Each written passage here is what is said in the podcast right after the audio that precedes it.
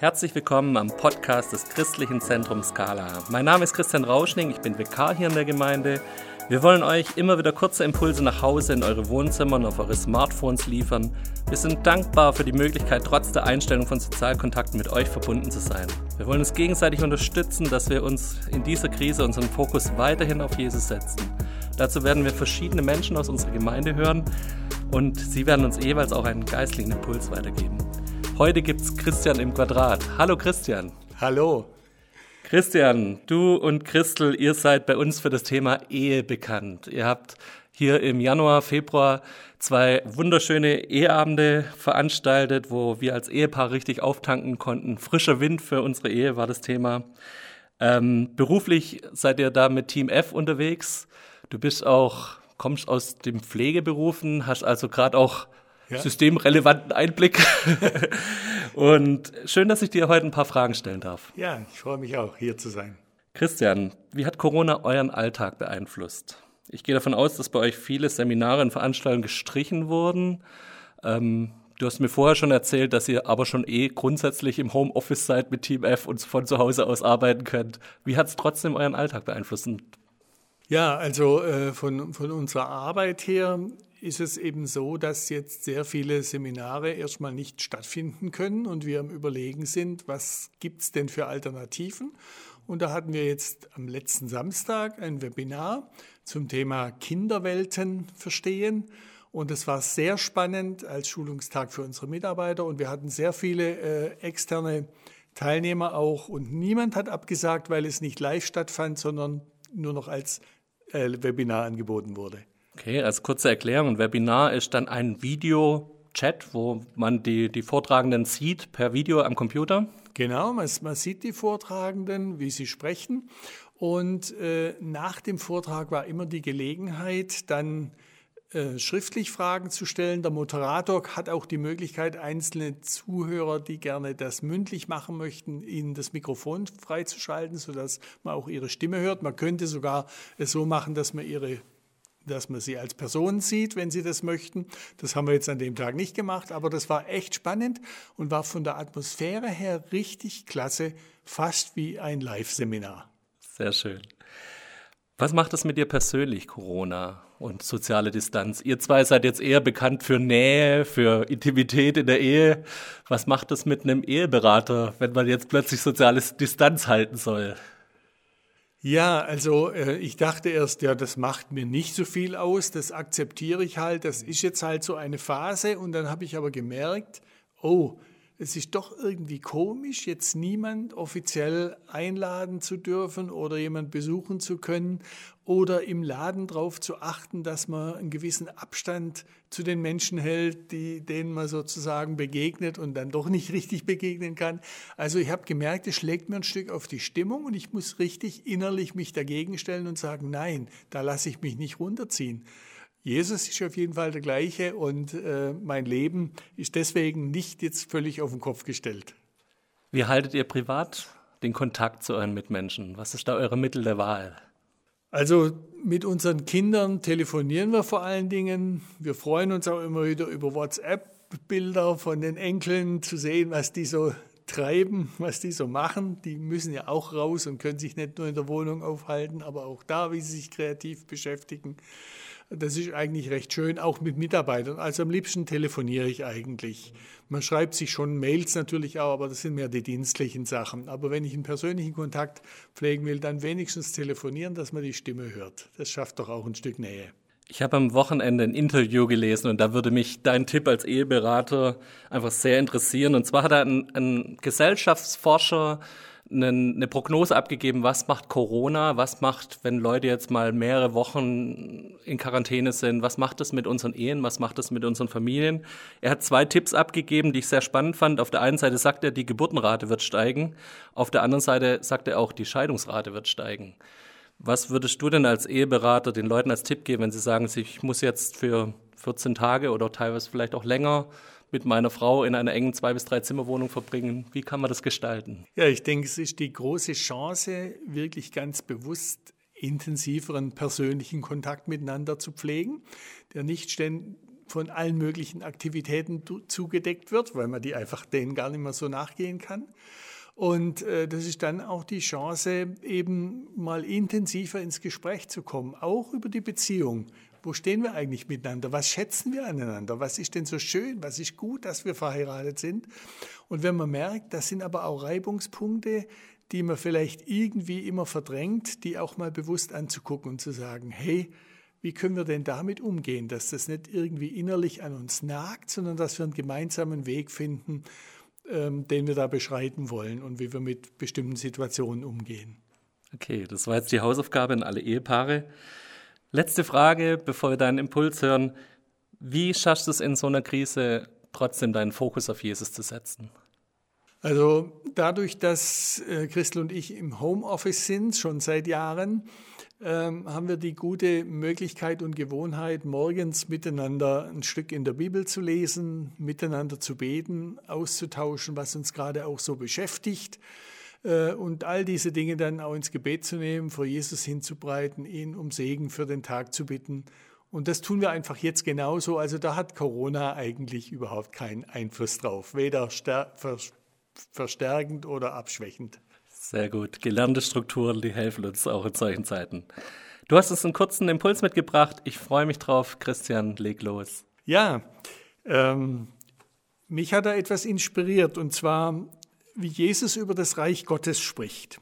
Er hat einmal seine Zuhörer gefragt, womit sollen wir das Reich Gottes vergleichen? Welches Bild könnte euch helfen, es zu verstehen? Ich möchte das Reich Gottes mit einem Senfkorn vergleichen. Das ist das kleinste aller Samenkörner, die man in die Erde sät. Und wenn es gesät ist, geht es auf und wird größer als alle anderen Gartenpflanzen. Es treibt so große Zweige, dass Vögel in seinem Schatten nisten können. Im Mittelmeerraum, da treffen wir bevorzugt den schwarzen Senf an.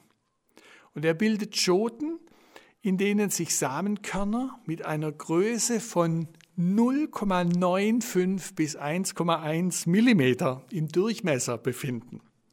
Rund 100 Körner ergeben ein Gewicht von einem Gramm. Und wenn man in Israel etwas als winzig oder als sehr klein beschreiben wollte, dann sprach man vom Senfkorn. Und ausgerechnet Gottes Reich beginnt so klein. Und dazu jetzt ein paar Beispiele.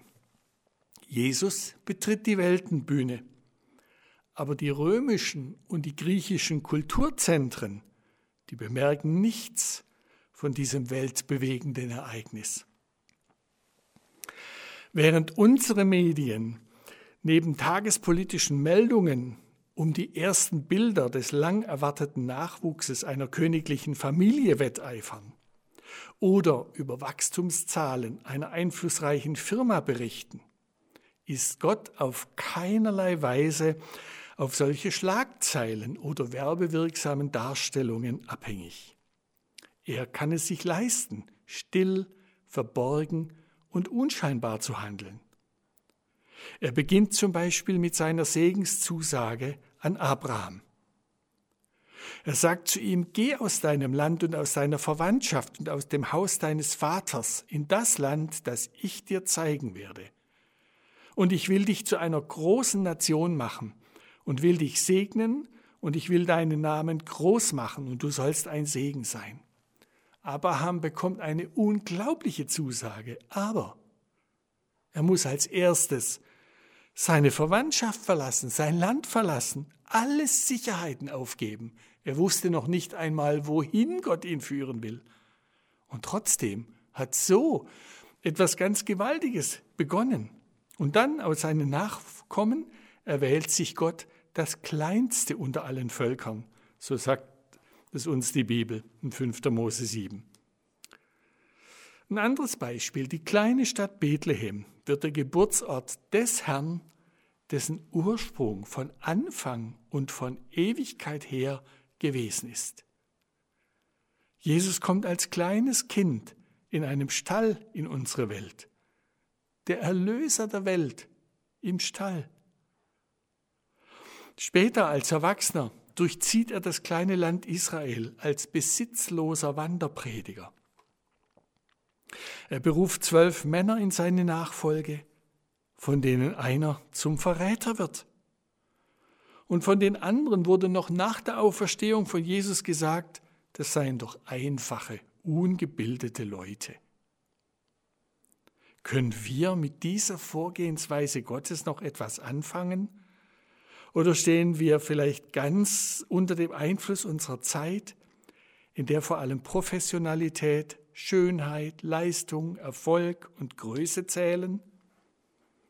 Der Herr übersieht weder die kleine Gabe noch die kleine Kraft. Paulus drückt es einmal in seinem Brief an die Korinther so aus. Gott erwählte das, was in der Welt als niedrig und bedeutungslos gilt, das, was für sie nichts zählt. Das erwählte Gott, um das, was für die Welt zählt, zunichte zu machen. Niemand soll sich vor Gott rühmen können. Also wir sehen, Gott hat ganz andere Maßstäbe, als unsere Gesellschaft sie hat, ganz andere Maßstäbe als wir Menschen und wir selbst sind dabei gar nicht ausgenommen. Wie schnell schauen wir auf das Äußerliche, auf das Sichtbare? Wie schnell schauen wir auf unsere Begrenzungen, auf all das, was wir nicht können, wenn Gott uns einen Auftrag gibt? Und da darf uns dieses Wort ermutigen. Das Reich Gottes ist vergleichbar mit einem Senfkorn, das das kleinste aller Samenkörner ist, die damals bekannt waren. Gott arbeitet mit dem, was in der Welt als niedrig und bedeutungslos gilt. Jesus hat ganz einfache Leute als seine Schüler erwählt und ihnen später einen gewaltigen Auftrag gegeben. Sie wurden beauftragt, die ganze Welt mit der frohen Botschaft von Gottes Liebe zu erreichen.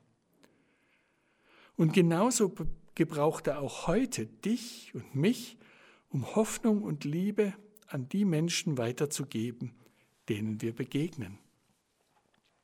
Und ich wünsche dir für diesen Tag diesen Hoffnungsblick durch Gottes Treue zu uns.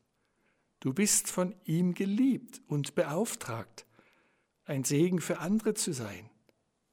Das ist auch ein Aspekt der Würde, die dir von Gott gegeben worden ist, weil du seine Tochter, weil du sein Sohn bist. Christian, herzlichen Dank dir, dass du uns Mut gemacht hast, Gott auch in dem Kleinen zu begegnen und auch in dem Schwachen und nicht so kräftigen Gott nahe zu sein. Danke dir. Christian, darf ich dich bitten, dass du uns ein Segensgebet für diesen Tag sprichst? Ja. Herr, Danke, dass du zu uns stehst. Wir stellen uns heute dir zur Verfügung. Wir rechnen mit dem, was du tust. Fülle du unseren Mund, fülle du unsere Hände und lass uns Zeugen sein von deiner Barmherzigkeit und Treue. Danke, dass du bedingungslos zu uns stehst. Danke, dass du deine Treue nie zurückziehst. Danke, dass wir dir in allem vertrauen dürfen. Amen. Amen. Christian, herzlichen Dank dir für deine Worte. Danke, dass du da warst und dass wir dich hier im Podcast hören durften. Wie schon gewohnt wollen wir auf zwei, drei Sachen noch hinweisen und noch einen Bibelvers für den Tag mitnehmen. Wir haben als Familie dieses Wochenende zum ersten Mal einen Videochat mit den anderen, mit meinen Geschwistern, mit unseren Kindern gemacht. Und da kommen immerhin mittlerweile, glaube ich, zehn Kinder zusammen und äh, gefühlt zehn Erwachsene auch so ungefähr mit meinen Geschwistern, meinen Schwager, Schwägerinnen, mit meinen Eltern. Und wir haben eine Software ausprobiert, für die ich kurz Werbung machen will. Das, diese Software heißt Zoom, Z-O-O-M. Ähm, das hat wunderbar funktioniert, auch mit vier Familien gleichzeitig zu reden und zu telefonieren und sich gegenseitig zu sehen. Vielleicht ist es auch was, was wir als Gemeinde testen können, dass wir nah bei uns bleiben, dass wir uns sehen, dass wir uns gegenseitig hören. Wenn ihr mögt, probiert es doch mal aus in euren kleinen Gruppen. Guckt euch das mal an, wie das funktioniert. Es ist kostenfrei für die Handys, es ist kostenfrei im Internetbrowser zu, zu sehen und zu erleben. Probiert mal aus und testet mal, ob das nicht was ist, was uns ja, Nähe gibt zueinander, auch in Zeiten von sozialer Distanz. Als Bibelvers habe ich euch heute 1. Johannes 4, Vers 18 mitgebracht. Wo die Liebe regiert, hat die Angst keinen Platz. Gottes vollkommene Liebe vertreibt jede Angst. Angst hat man nämlich dann, wenn man mit einer Strafe rechnen muss. Wer sich noch vor dem Gericht fürchtet, bei dem ist die Liebe noch nicht zum vollen Durchbruch gekommen. Ich wünsche euch Gottes Segen, alles Gute für den Tag. Adieu, Gott befohlen. Das war der Podcast des Christlichen Zentrums Scala. Für mehr Infos besucht unsere Homepage unter www.scala.church oder scala-schaundorf.de.